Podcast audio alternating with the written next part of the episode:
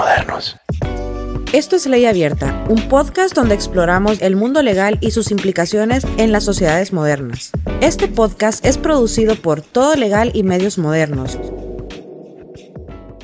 Este programa se hace gracias a... Descubre los famosos postres, desayunos y sándwiches de L'Art du Pen. Visítanos en nuestro local Río de Piedras y prueba el sabor artesanal de Francia en cada bocado. Recién hecho, como debe ser. Tecnocomp, tu puerta de entrada a la tecnología. Únete a nosotros mientras exploras el fascinante mundo de la innovación. Visita nuestras sucursales en San Pedro Sula, Tegucigalpa, La Ceiba y Choluteca para vivir la tecnología a tu alcance.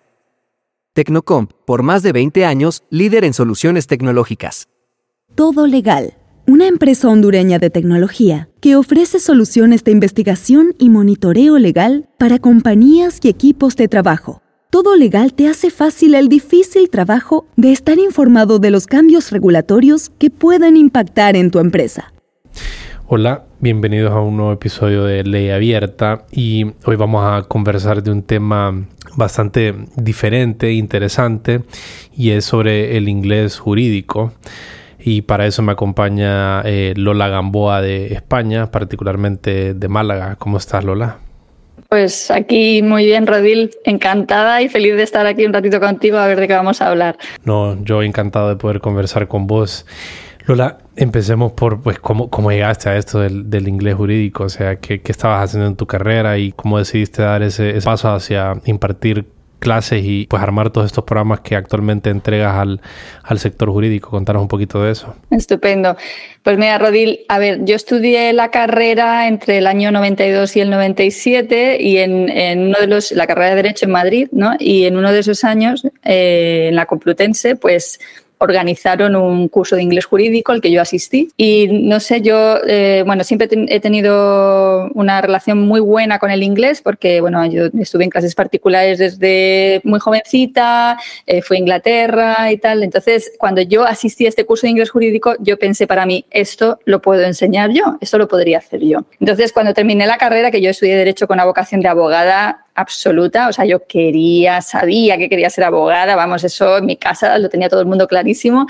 Eh, sin embargo, cuando, cuando empecé a buscar trabajo, pues me costó muchísimo encontrar un empleo, a pesar de tener un muy buen expediente, y entré en un despacho muy pequeñito, donde apenas había trabajo, porque era un despacho unipersonal ya de un abogado que estaba en realidad jubilado, pero que seguía manteniendo algunos casos. Entonces, eso me dio el tiempo para retomar esta idea del inglés jurídico y empezar a preparar un curso, ¿no? que luego pues empecé a llamar a las puertas de escuelas de práctica jurídica en Madrid y una me lo, me lo aceptó, eh, aunque lo, di, lo impartí en realidad en Alicante, en su, en su sede de Alicante.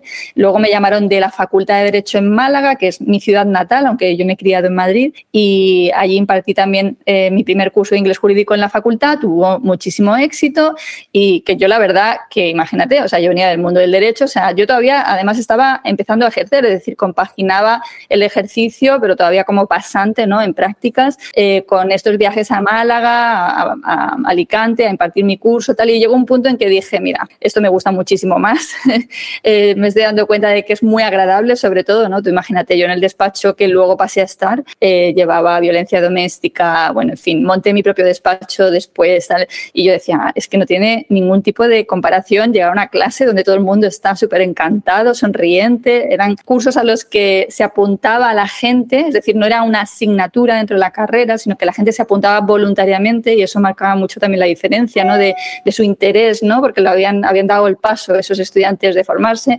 Y entonces llegó un momento en que decidí decantar la balanza hacia la enseñanza, decidí venirme a vivir a Málaga definitivamente y ver si podía vivir solo del tema del inglés. Y de, y de esto pues han pasado ya 23, 24 años creo, porque empecé el primer curso lo di el 99 y, la verdad que ha sido un viaje que me ha permitido una vida muy tranquila em, eh, y que eh, me alegro muchísimo de haber ¿no? Eh, tomado este camino. ¿no? O sea, al final me vine a Málaga, que era una ciudad donde había una necesidad real de inglés jurídico. Aquí comentábamos antes tú y yo, ¿no? es una ciudad elegida en Europa ¿no? para venirse a, a jubilar.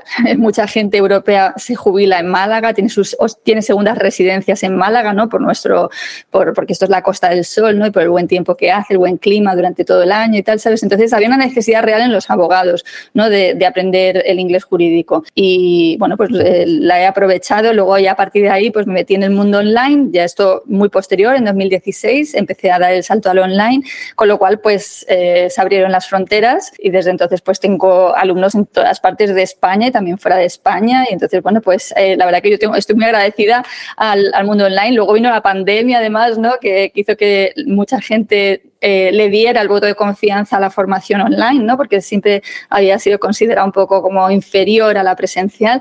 Y, de esto va mi negocio, ¿no? de formar abogados en, inglés jurídico. También formo, por cierto, a traductores en lenguaje jurídico en español, ¿no? porque a mis cursos empezaban a venir traductores que, vale, saben inglés, o sea, o manejan bien su par de lenguas, el que sea que traduzcan, ¿no? Pero luego resulta que el lenguaje jurídico, nuestra jerga, no la comprenden.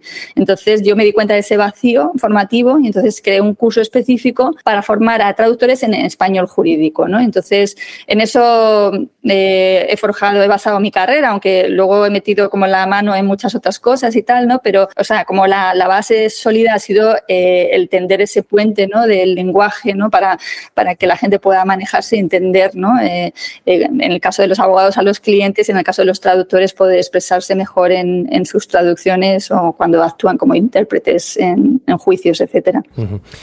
Y contame, eh, ¿Cuáles son las diferencias entre el inglés generalista y el inglés jurídico? ¿Qué, nos puedes contar de eso? Pues mira, el inglés generalista pues, eh, es el que todo el mundo estudia, con independencia de para qué lo va a utilizar luego, ¿no? Y es el que normalmente, mmm, seas abogado, seas arquitecto, seas camarero, eh, sea cual sea tu dedicación, tu oficio, bueno, pues es el inglés que aprendemos normalmente, ¿no? El jurídico es obviamente nuestro lenguaje de especialidad, es eh, saber decir en inglés inglés en este caso, lo mismo que tú puedes saber decir en tu idioma, ¿no? Es decir, nosotros cuando estudiamos Derecho aprendemos una jerga, aprendemos un lenguaje de especialidad que es imprescindible, ¿no? Para poder comunicarnos, para poder expresar eh, a nuestros clientes las realidades de los conceptos y para eh, poder también eh, tratar con, compañeros de profesión. Entonces, nosotros hablamos un lenguaje que la persona lega en Derecho no, no habla, eso lo sabemos, ¿no? Cuando tratamos con el cliente directamente, el cliente hay que a veces incluso rebajarle un poco ¿no? el nivel de jerga porque no puede seguir exactamente lo que estamos diciendo. Y de ahí que ¿no? el, el ciudadano medio pues diga que no entiende los contratos o no entiende cuando lee una sentencia, etcétera, porque hay un lenguaje que es propio nuestro. ¿no? Entonces, ¿qué pasa? Que la gente se forma en inglés general, incluso llega a tener un buen nivel de inglés general, pero luego cuando llega la hora de la verdad y se tiene que reunir con un cliente o con un compañero extranjero donde el inglés es la lengua vehicular, pues se encuentra con que no sabe decir lo que tiene que decir, ¿no? O sea, el, el tribunal ha dictado sentencia condenatoria y vamos a, a, interponer un recurso, vamos a recurrir la sentencia para intentar revocarla, ¿no? Entonces, ahí ya hay un montón de términos que tú no puedes dar rodeos para decir algo, ¿no? Como revocar, ¿no? O sea, es decir, que, o sea, puedes decir otras tiene que palabras. Ser muy preciso. ¿no? Exacto, o sea, es decir, pues te puedes poner a decir rechazar, tal, pero vas a decir cosas que en tu lengua no te gustaría decir. O sea, tú, nosotros, la, la palabra es nuestra herramienta, ¿no? Entonces, la imprecisión es precisamente algo que los abogados, pues, no nos gusta, ¿no? O sea, entonces, el no ser capaz de traducir lo que tú dices fácilmente en español al inglés es algo que es eh, que les ocurre a los abogados a pesar de tener incluso niveles muy altos ¿no? de, de, inglés. Mi pareja, por ejemplo, es irlandés, no es nativo de inglés y él el lenguaje jurídico no, no lo maneja. Entonces yo sé palabras que él no, que él no domina. ¿no? Entonces eh, yo puedo tener en ese, en ese sentido, en el, en el ámbito del inglés jurídico, tengo un nivel mucho más elevado de inglés que una persona nativa en ese ámbito exclusivamente. ¿vale? Y es el ámbito que a mí me interesa. O sea, yo no necesito saber inglés para cualquier contexto, no necesito saber todas las partes del cuerpo en inglés o los animales del zoo en inglés, ¿me entiendes? Eso no lo voy a utilizar. Lo que yo necesito es poder comunicarme con un cliente eficazmente, poder explicarle su situación, su caso, su asunto, ¿vale? Es decir, o poder comunicarme con un, con un compañero, una compañera extranjeros, ¿vale? Eh, y, y, ser preciso y no sentirme que menos profesional, ¿no? Cuando estoy hablando en esa segunda lengua, ¿no? Y al final lo que se trata es que te enfoques, ¿no? Al inglés que de verdad vas a necesitar en tu día a día, que no es el inglés general, es el inglés de tu profesión. Y en concreto de tu profesión decir, vale, no solo inglés jurídico, es que yo trato con contratos o yo soy matrimonialista, ¿vale? Pues lo que tú tienes que prepararte es para esas situaciones que de verdad vas a, vas a realizar. Entonces, la diferencia entre eh, generalista y un lenguaje especializado es obvia, es igual que uno puede ser abogado generalista y aceptar cualquier tipo de asunto que llegue al despacho o puede ser un abogado especializado, ¿no? O sea, pues mira, yo llevo patentes o yo llevo matrimonial o yo llevo sucesiones y eso te requiere unos conocimientos específicos para los cuales te preparas, pues con el idioma igual.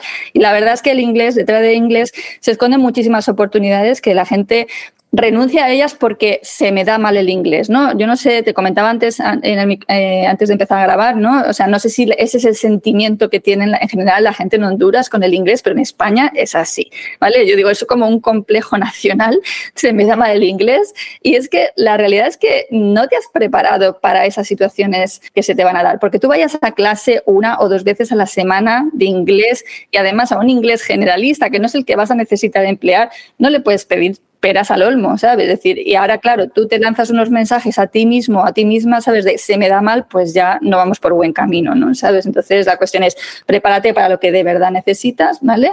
Eh, sé muy francotirador o francotiradora en este sentido, que lo puedes ser, tienes muy poco tiempo, pues aprovechalo y úsalo en condiciones, ¿no? No te vayas a por un inglés general, eso que te va a enseñar cosas que, que están muy bien, o sea, yo soy fan, o sea, a mí me flipa el vocabulario de cualquier ámbito, pero necesito poder invertir mi tiempo en lo que necesito, porque si no, no me va a rentar, ¿no? Estamos ahí con la agenda súper apretada. Entonces, esa es mi propuesta. Mi propuesta es prepárate el inglés que de verdad necesitas para tu día a día y no pierdas el tiempo en otras cuestiones, algo que te encante, oye, por ocio y por... Pero luego no te exijas, no digas, ay, ¿no? He estado estudiando un montón de inglés y luego no sé decir esto ya, pero si no te has preparado para esto, ¿cómo, cómo lo vas a saber decir? O sea, igual que eh, tú cuando estudiaste Derecho tuviste que aprender ese lenguaje, o sea, no, no surgió de la nada, ¿no? Y tú preparas tus o entregas tus clases o tus cursos, eh, de lo cual vamos a hablar un poquito más adelante, pero tú los eh, adecuas para cosas particulares. Si alguien te dice, un cliente te dice, fíjate que yo soy especialista en, propiedad intelectual, entonces tú desarrollas el vocabulario particular para darle, para satisfacerle esa necesidad al cliente. ¿Llegas hasta ese punto?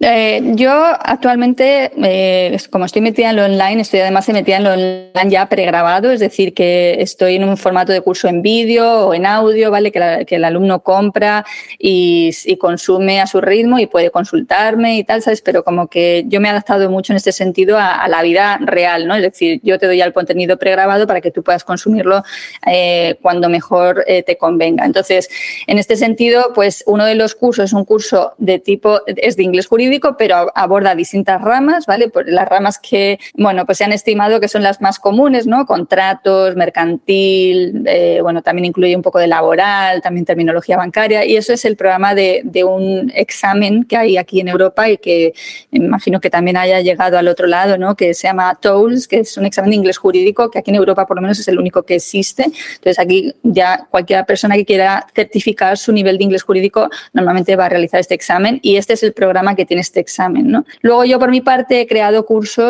eh, eh, talleres específicos por eh, ramas, ¿no? Entonces, pues tengo mi taller de inglés inmobiliario, mi taller de inglés procesal, procesal penal y civil, en ese, en ese caso concreto, mi taller de, de penal sustantivo, de, claro, todo esto eh, la suerte de haber ejercido durante un tiempo a mí me ha dado eh, pues los conocimientos necesarios para saber qué necesita alguien como yo. O sea, es que yo me estoy dirigiendo a mis iguales, no me estoy dirigiendo a compañeros y compañeras de profesión, entonces yo sé qué necesitan a la hora de tratar con un cliente o a la hora de ejercer en, un ámbito específico, ¿no? Entonces me voy a por el lenguaje esencial en cada uno de esos talleres, es decir, lo mínimo que debes saber es decir estas cosas si vas a llevar asuntos de naturaleza matrimonial, por ejemplo, ¿no? Pues venga, vamos a hacer un recorrido por todo lo que es un proceso de divorcio y saber toda esa terminología, etcétera. Entonces, esos talleres ahora mismo no los tengo, por ejemplo, en abierto porque eran unos talleres que eh, grabé hace tiempo, pero va pasando el tiempo y voy mejorando tecnológicamente. Entonces, talleres que en el pasado me parecía que eran correctos, ahora ya empiezo a ser más tiquismiquis y bueno, ya aquí veo fallos técnicos y entonces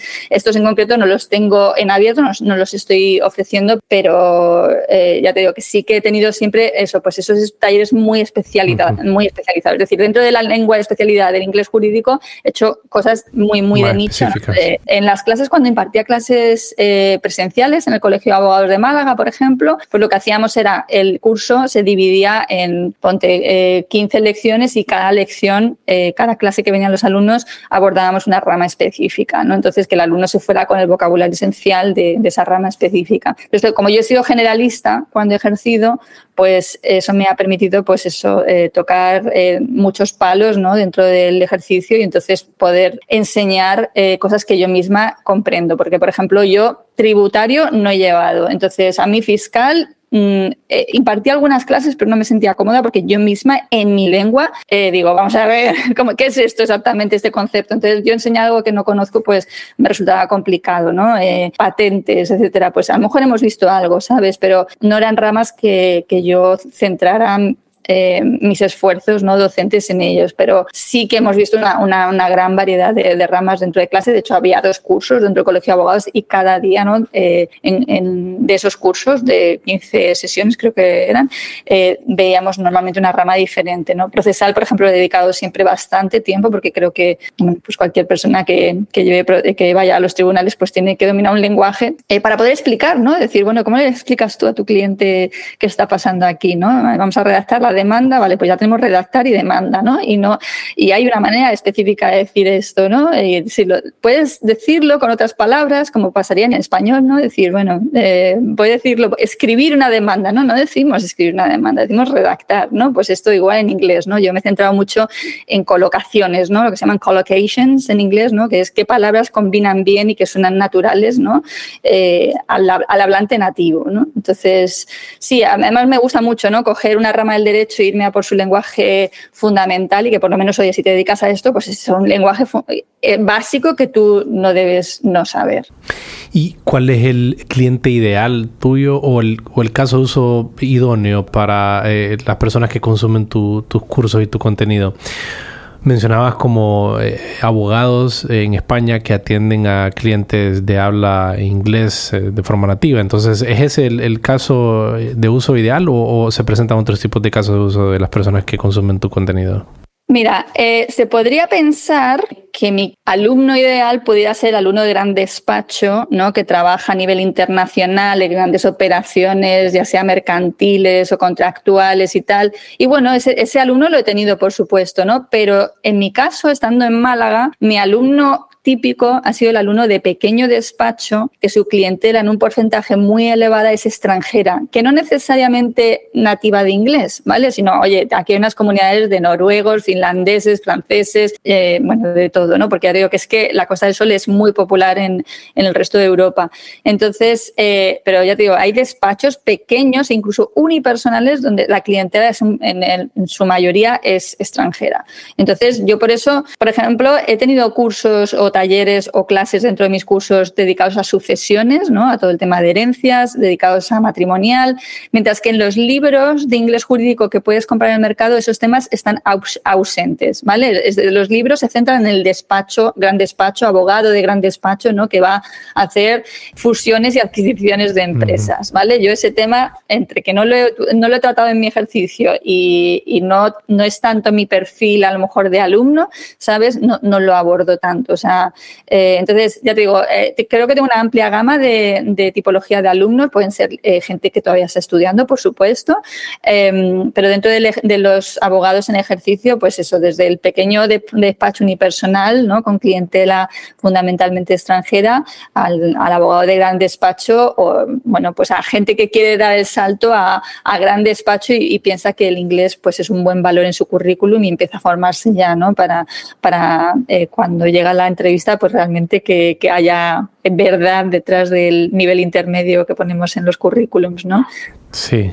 Y eh, eh, contame un poquito del TOES. Eh, fíjate que no sé si en Honduras lo, lo, utilizamos, no sé si en Centroamérica lo utilizamos. En Honduras hay una, hay una base bastante buena de inglés por la, pues, por la cercanía que tenemos con Estados Unidos, pero de inglés jurídico naturalmente no. En la universidad yo no recuerdo haber llevado ninguna clase de inglés jurídico y, si te soy honesto, nunca he escuchado aquí a alguien que imparta clases de inglés jurídico. Mucha gente utiliza la plataforma Lingui, que es de traducciones ahí un poco rápidas que creo que funciona bastante bien para cosas rápidas, ¿verdad? Pero para ya desarrollarte una conversación sin duda no, no es algo que funcionaría. Entonces hablemos un poquito de todos, contame un poquito qué es y también cómo lo que vos impartís eh, se complementa o, si o se diferencia del examen todos. Bueno, en primer lugar, fíjate que es llamativo, ¿no? Que tú digas, aquí la gente se prepara para el inglés o, oye, tiene una buena base porque tenemos proximidad con Estados Unidos y tal, y no se haya escuchado hablar de prepararse inglés jurídico, que es lo mismo que pasa en España, ¿eh? O sea, yo digo, madre mía, ¿cómo es posible que, o sea, todo el mundo quiera prepararse para el examen de Cambridge, el examen de Trinity, el examen que sea de inglés jurídico del British Council, ¿sabes? Y nadie piense, pero si es que esto no me sirve para lo que yo luego necesito, ¿no? O sea, todo el mundo es como decir, eh, yo qué sé, para luego ejercer como abogado, estudiar otra cosa, no tiene mucho sentido. Y es llamativo, ¿no? Esto todavía ocurre, ¿no? Eh, que la gente cuando abogados o estudiantes de derecho que dicen, necesito mejorar mi inglés y se van a academias y se meten en inglés general en vez de prepararse para lo que necesitan. Bueno, el TOELS es un examen que se inventó, una certificación que se inventó una empresa en, en, Inglaterra, en Reino Unido, eh, que al principio pues eh, mm, tuvo que competir con un examen de inglés jurídico que también lanzó la Universidad de Cambridge y como Cambridge aquí tiene mucho peso, pues TOELS era como un examencillo ahí que, bueno, alguna gente lo haría, pero la mayor parte de la gente apostaba por Cambridge. ¿Qué pasó? Que Cambridge decidió eliminar el examen porque no era un examen rentable económicamente. Ellos tienen mucha fuerza aquí con el First Certificate y con el Advanced y con otros niveles, pero con lo especializado jurídico no le dieron mucho bombo y no decidieron quitarlo. Entonces, ¿qué pasó? Que toda la gente que se había volcado en el examen de Cambridge, que se llamaba ILEC, miró hacia Tools y Tools ha tenido un resurgir como examen brutal, ha crecido mucho la empresa y tal. Y la verdad que a mí me gusta el cambio porque Tools es un examen que está centrado en el vocabulario jurídico, pero que no tiene las dificultades de un examen de Cambridge, que es un examen muy de sutilezas, muy de irte a pillar, ¿sabes? De, eh, en el multiple choice ves A, B, C y todas te parecen iguales, ¿vale? Mm. No, eh, Tools es mucho más eh, friendly, digo yo, ¿no? O sea, es, es, un, es, un, examen que, no, que si tú estudias el inglés jurídico, pues eh, lo normal es que saques una buena nota. Entonces, eh, bueno, es un examen además que no tiene la parte de speaking, no tiene la, la, parte, acaban de quitarle el listening, que eso no me gusta nada, que le hayan quitado la parte de la destreza auditiva, pero bueno, se sigue preparando en clase y, y es un examen muy asequible. Aquí en Europa todavía eh, está creciendo, eh, cada vez es más conocido en los, por los grandes despachos em, y no me extrañará eso. A mí, yo ya he preparado gente en el otro lado, ¿no? Este examen y tal, ¿sabes? Y al final es algo interesante porque aunque yo no soy muy fan de los exámenes, eh, como no creo que lo sea en general la gente, sí he comprobado que el alumno que se prepara eh, un examen centra un objetivo muy claro, ¿no? Eh, un objetivo SMART, ¿no? que es un objetivo que es asequible, que es específico, que es medible, es limitado en el tiempo, ¿vale? Y, es centrar ¿no? la meta, decir, vale, voy a por esto, ¿no? Y en lo que voy a por esto, yo mejoro mi nivel de inglés, ¿no? Y, y en concreto mi nivel de inglés jurídico, ¿no? Porque yo siempre digo, a ver, yo no soy nativa, eh, no soy bilingüe siquiera y sin embargo he podido vivir de enseñar inglés mm, estos veintitantos años, ¿no? Entonces, o sea, si, eh, tú puedes ser eh, tener un muy buen nivel en el, en el, inglés que tú necesitas, aunque luego salgas a, a, un bar, ¿no? Y a lo mejor una conversación de bar digas, pues ahí me siento coja, ¿sabes? Pero en el donde yo lo necesito,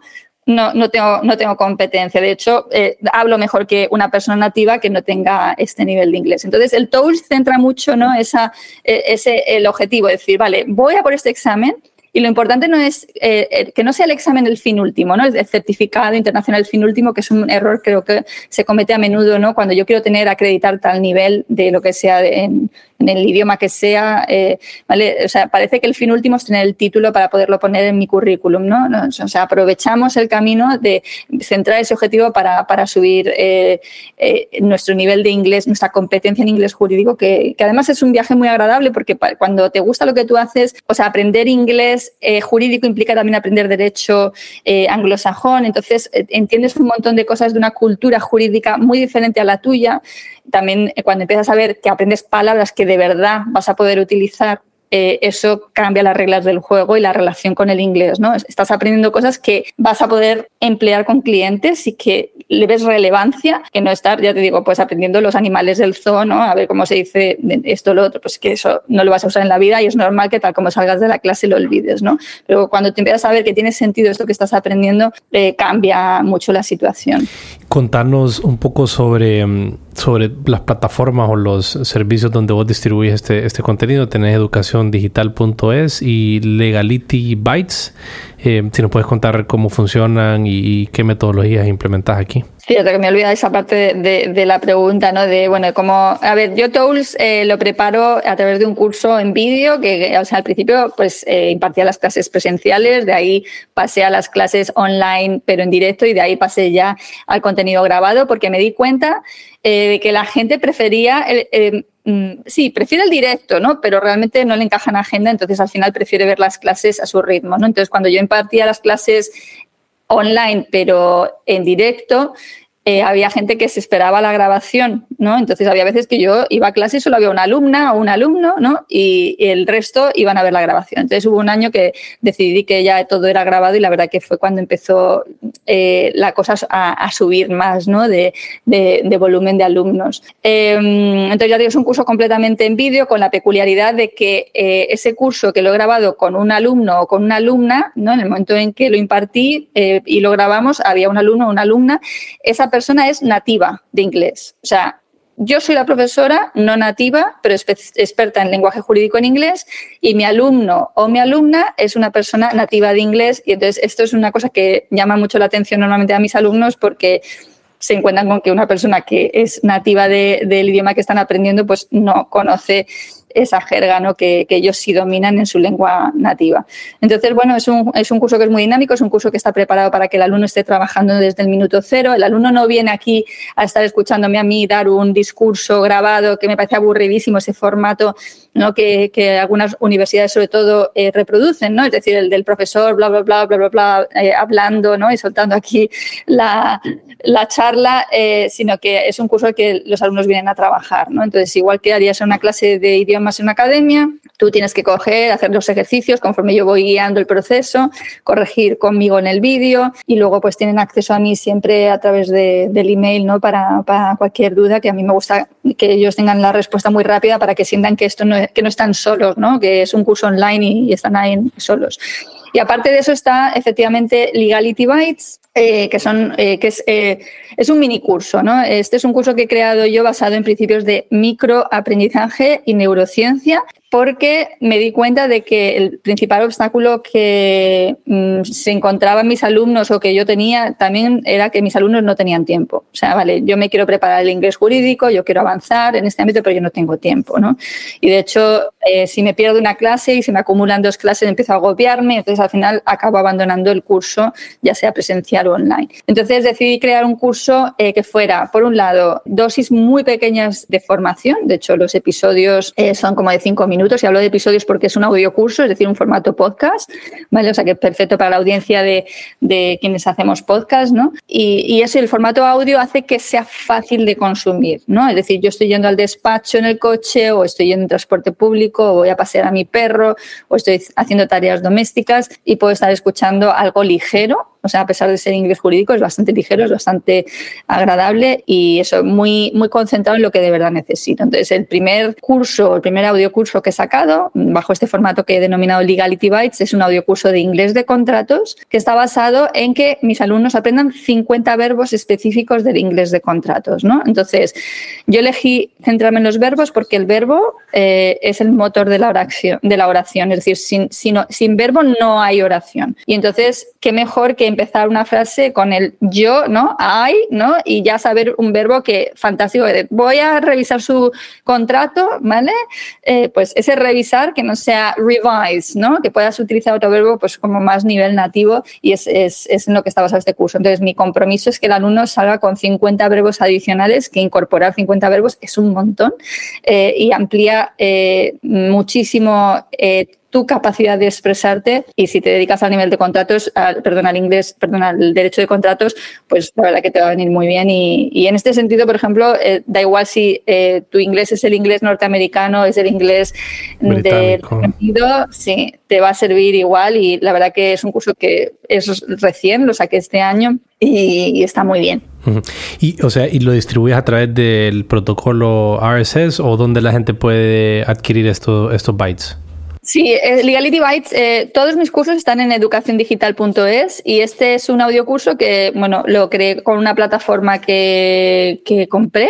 El alumno se tiene que descargar una aplicación, ahí, eh, o sea, en el momento en que se matricula en el curso, recibe el alta, se tiene que descargar la aplicación y tiene ahí el curso accesible, que una de las ventajas también es que lo puede escuchar muchas veces, ¿no? O sea, que es, la, repetición juega un papel fundamental en el aprendizaje y de hecho este curso digo que está basado en neurociencia porque además de, de pues, de, estos principios, ¿no? Es decir, de ponerlo fácil, de que sea un inglés relevante, que tú puedas escuchar en cualquier momento, tal. el curso lleva una serie de episodios en los que yo les explico ciertas cuestiones de cómo funciona el aprendizaje, ¿no? Desde un punto de vista neurocientífico, para que entiendan que no tienen ellos un problema, ¿sabes? Que, es normal eh, que olviden cuando salen de clase, ¿no? Ahí hablamos de la curva del olvido, ¿no? Y es súper interesante porque te a darle una vuelta, ¿no? Ya a mí me encantaría si después de ese curso, que en definitiva es un mini curso y es un aperitivo, la gente cambiara su relación con el inglés y esto le animara en el futuro eh, tomar como o asumir compromisos eh, más profundos, como puede ser, por ejemplo, prepararse tools, ¿no? Es decir, paso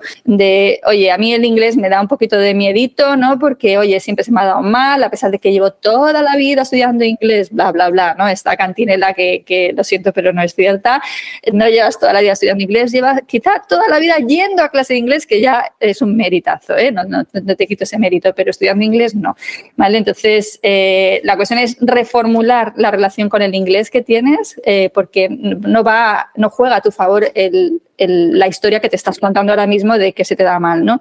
Entonces, eh, si yo tan poco pretencioso consigo eh, que tú no solo aprendas los 50 verbos que vas a ver, uh, qué guay, ya aprendo verbos que voy a poder estar empleando y que tienen sentido para mí, que son relevantes, que son significativos, que voy a quedar súper bien cuando los use con mis clientes y yo me voy a sentir bien, ¿no? Y no como menos profesional, que ese es el, problema que nos pasa, ¿no? Cuando en inglés no me manejo tan bien a nivel profesional, yo me siento menos profesional de lo que soy y eso es injusto, ¿no? De alguna manera, porque has hecho un esfuerzo de, estudiar tu carrera, de, de aprender a ejercer, ¿no? Y, de tal, y que de repente porque pasas a otro idioma no te sientas como en tu elemento, pues eh, no, no, no nos gusta a nadie.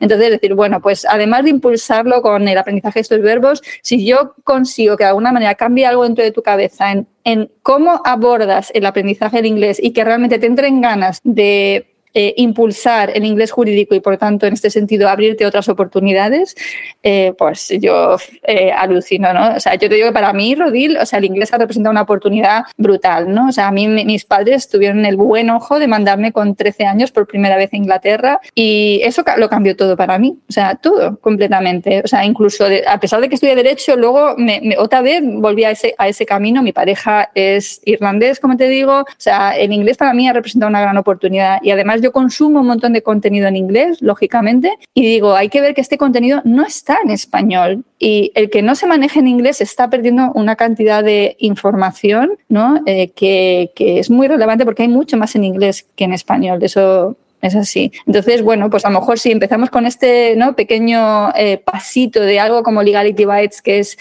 gentil, ¿no? que es suave, que no me está exigiendo un gran compromiso, que no me está pidiendo que eleve mi nivel exponencialmente. No, te estoy pidiendo que te prepares 50 verbos del inglés jurídico específico de contratos, ¿vale? Para que veas cómo puedes incorporar fácilmente, ¿no? De forma cómoda, escuchando mientras vas en el coche, tal, y vas, yo les hago repetir, ¿no? Les digo, venga, ahora repite conmigo, ¿no? Entonces que en el coche no te dé vergüenza y repitas, ¿no? Porque muchas veces aprendemos la expresión y la pronunciación no, no la acompaña, ¿no? Entonces, eh, para, para, el inglés nativo, eh, eh, si tú no estás pronunciando bien, pero bien me refiero a que sea inteligible, ¿no? A nivel nativo, ¿no? Yo soy una fan de los acentos, me encanta que traigamos eso de nuestra cultura, ¿no? ¿Por qué tenemos que hablar perfecto en la otra, en la otra lengua? Mi pareja, cuando habla en español, habla con acento irlandés y me encanta, o sea, no me gustaría que hablara un español perfecto, sería muy aburrido, ¿no? Pues eso, traigamos el color de los acentos, ¿no? Eso pasa menos allí yo creo, ¿no? Eh, en España tenemos muchísimo acento al hablar inglés, muchísimo, muchísimo, y lo odiamos, no nos gusta nada, nada, nada. Y digo, qué tontería, ¿no? O sea, pero es así. Ahora, un francés hablando inglés con acento francés, ay, mira qué mono, ¿sabes? Qué bien suena. No, eh, nosotros eh, nos horripilamos a nosotros mismos con nuestro acentazo español hablando inglés. Pues eso no es lo importante, lo importante es que haya una inteligibilidad, ¿no? Es decir, que tú no compliques realmente la, la comprensión, ¿no? Con tu pronunciación, digas, estés diciendo una cosa eh, tan diferente, ¿no? Eh, que la otra persona diga, es que tengo que afinar porque es que no me entero realmente de lo, de lo que están diciendo. Entonces, bueno, pues es súper orgullosa, ¿sabes? Porque creo que eh, tiene mucho que ofrecer a pesar de su pequeña duración y de, de, ya te digo, es un curso poco ambicioso porque es 50 verbos, no te pido más. Pero si eso a la vez destapa, descorcha las ganas de ir a por más luego, pues será, será un gusto. Que no, que te quedas en eso, fantástico, te has llevado 50 euros que te van a servir de muchísimo. Y esa es la primera, la primera propuesta, ¿no? Eh, hay, por cierto, que me centré en inglés de contratos, Rodil, porque siempre que eh, consultaba mi base de datos, ¿no? Yo tengo una base de datos de suscriptores del blog, eh, que por cierto en el blog, en educaciondigital.es barra blog, pues tiene muchísimo contenido que pueden ver tus, eh, tus oyentes, ¿no? Porque he estado años blogueando sobre inglés jurídico y siempre hago un contenido que sea muy consumible, muy, muy, muy fácil de digerir, ¿no? De cinco verbos que necesitas para decir sentencia, ¿no? ¿Cómo decir dictar sentencia? Bueno, pues cinco colocaciones que puedes utilizar y tal, ¿sabes? Pues eh, eso está todo ahí en educaciondigital.es. Eh, y he perdido el hilo de por qué me he referido al blog ahora mismo. Voy saltando de, un lugar a otro, pero seguro que tenía un sentido eh, que me vendrá. Sí. No sé si no, me estabas contando de los, e, este curso de Bytes y de por qué, ah, pues, porque eso es pequeño y de la utilidad que hay en el blog eh, para también eh, y las consultas que has hecho tú bases de datos, correcto. Exacto, exacto. Gracias, gracias, Rodín. Porque elegí eh, contratos no fue aleatorio, ¿vale? Sino que yo a mi base de datos, que son varios miles de, abogados que, que, siguen el blog, abogados y traductores, ahí están mezclados, les consulté, ¿no? Dije, mira, estoy pensando en crear un nuevo curso y tengo eh, una serie de ideas, pero no quiero crear algo que no vayas a, que no te interese, ¿no? Entonces, eso es una de las cosas positivas de tener una base de datos que le puedes preguntar, ¿no? Entonces, eh, ellos me respondieron claramente que querían, primero, em, un audiocurso, ¿vale? Pues les dije, les di distintos formatos a elegir y el que eligieron, el más votado fue el audiocurso. En segundo lugar, me pidieron que fuera de contratos. Puse distintas ramas del derecho y escogieron contratos, que yo me lo imaginaba porque siempre que he hecho una consulta sobre la temática, siempre ha salido elegido contratos, ¿vale? Que no es mi temática de... yo, a mí me encanta el procesal, por ejemplo, yo lo hubiera hecho de procesal o de... Eh, también me encanta el matrimonial, cuando ejercito yo el matrimonial, me encanta el penal, bueno, pues lo hubiera hecho de, otras materias, ¿vale? Pero, pero bueno, salió contratos y ya dije, ya esta vez lo tengo que atender porque me lo han pedido muchas veces y lo tengo que atender. Lo siguiente que pidieron es que yo saliera en el podcast, es decir, que no fuera una persona nativa, eh, no, perdón, o sea, pidieron que hubiera la combinación de yo con una persona nativa, lo cual me encantó porque es algo que ya venía haciendo en el, en el curso de Tools.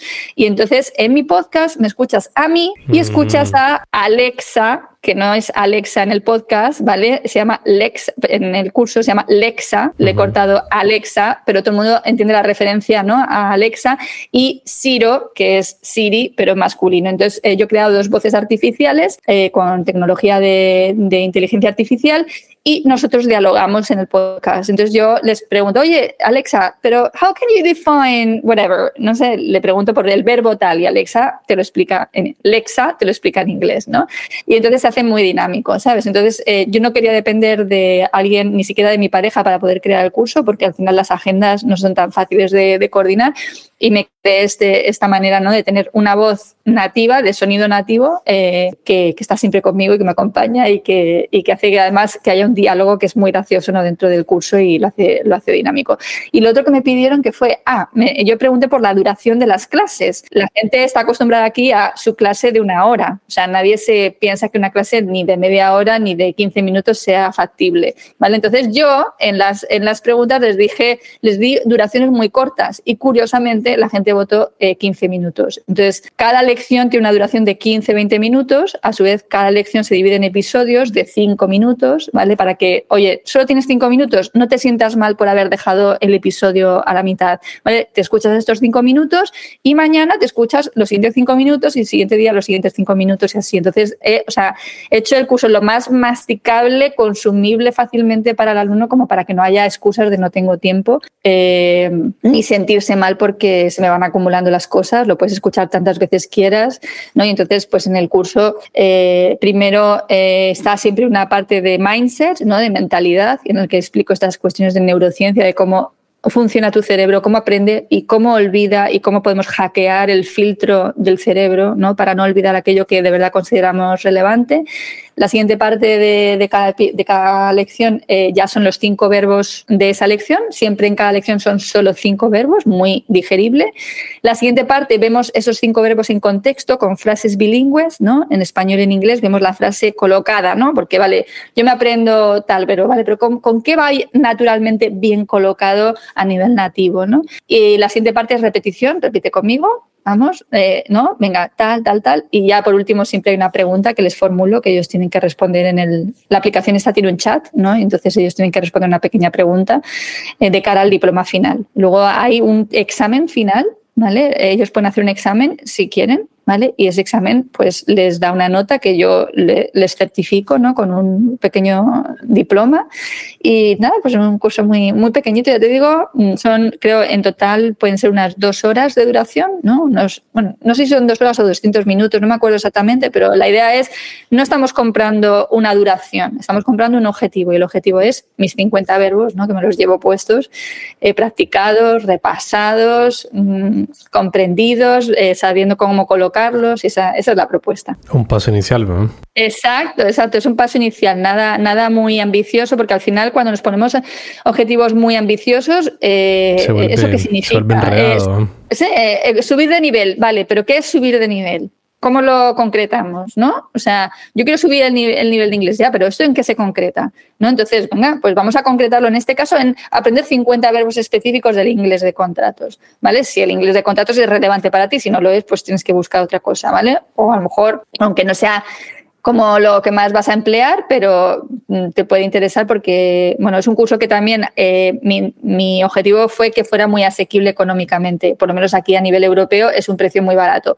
Imagino que al otro lado del charco cambien las cosas, ¿no? Por, el cambio, por la moneda eh, en cada país, ¿no? Pero en España, en Europa es un curso muy, muy económico, que es también uno de mis objetivos, que la gente eh, no sintiera el temor de comprometerse económicamente con algo más elevado, ¿no? Decir, bueno, a ver, voy a probar, no pierdo nada por probar y es, es, algo que, bueno, pues lo que me cuesta una cuota del gimnasio, pues eh, compro el curso y lo tengo para, para siempre, ¿no? Que es una de las cosas también una de las ventajas que tiene la formación que yo vendo es que es, eh, tú tienes acceso a ese curso para siempre, lo puedes repasar tantas veces quieras. Cuando tú ibas a clase en una academia, tú sales por la puerta de la academia y tú ya no, o sea, lo que te hayas llevado, que hayas apuntado en tu cuadernito es lo que te llevas. Tú no puedes darle al play de nuevo al profesor, a la profesora y volverlo a escuchar. Sin embargo, aquí sí, ¿no? Entonces, esto, digo, la, el tema de, la, de facilitar la repetición, ¿no? Eh, la reiteración espaciada de, de los contenidos es algo que puede ayudar mucho al alumno eh, a, no olvidar, ¿no? Y todo esto lo pueden encontrar en, ¿cuál es la tienda digital? educaciondigital.es. Ahí pueden encontrar todos tus cursos, toda tu información y lo demás. Esa es mi dirección, educaciondigital.es, ¿vale? Ahí encontrarán el blog. Sí, oye, eh, ahora mismo no, no, estás en la posición eh, a nivel de tiempo, a nivel de económico, porque aún así los precios europeos te resulten muy elevados. Eh, hay un montón de contenido gratuito en mi web. también en la web hay el acceso a una prueba gratuita del curso. Yo he habilitado una, una, prueba de, de, que puedas probar la primera lección, que se compone de esos cinco episodios que te comentaba, ¿no? De la parte de mindset, la parte de ya de los cinco verbos, la práctica en frases, la práctica de repetición en voz alta, ¿vale? Pues, pues, se puede ver de qué va, qué es lo que me interesa. Yo siempre en mis cursos ofrezco esa oportunidad de probar el curso, ¿vale? Ya sea porque pruebes, en este caso, una prueba gratuita o porque te, matriculas, por ejemplo, en Tools, te matriculas si tienes la primera semana para probar la primera lección y decidir si te gusta, porque no me interesa que te compres un curso que no te va bien, ¿sabes? Porque mm, ¿a dónde voy? Sí, tengo el dinero en el bolsillo, pero tú ni vas a hablar bien de mis cursos, ni nada, no, me interesa. Me interesa de verdad que el alumno aproveche su, su tiempo, su inversión, ¿sabes? Y que salga contento, contenta y que hable bien de los cursos y traiga a más gente con ganas de formarse. Claro, claro. Creo que pues una excelente herramienta para nuestra audiencia de abogados, para quienes estén interesados en explorar pues mejorar su inglés jurídico. Así que aquí está la información y vamos a dejar eh, los enlaces y lo demás en las notas del episodio para quien quiera y los pueda encontrar. Te agradezco mucho por tu tiempo, Lola. Todo lo contrario, Rodil. Muchísimas gracias por darme la oportunidad de, presentar en Honduras. Es la primera vez que viajo sonoramente a Honduras, así que estoy feliz eh, de hacerlo contigo, de tu mano, así que muy agradecida. Gracias. La edición, mezcla y música de este programa están a cargo de Víctor Humansor y Rodil Rivera.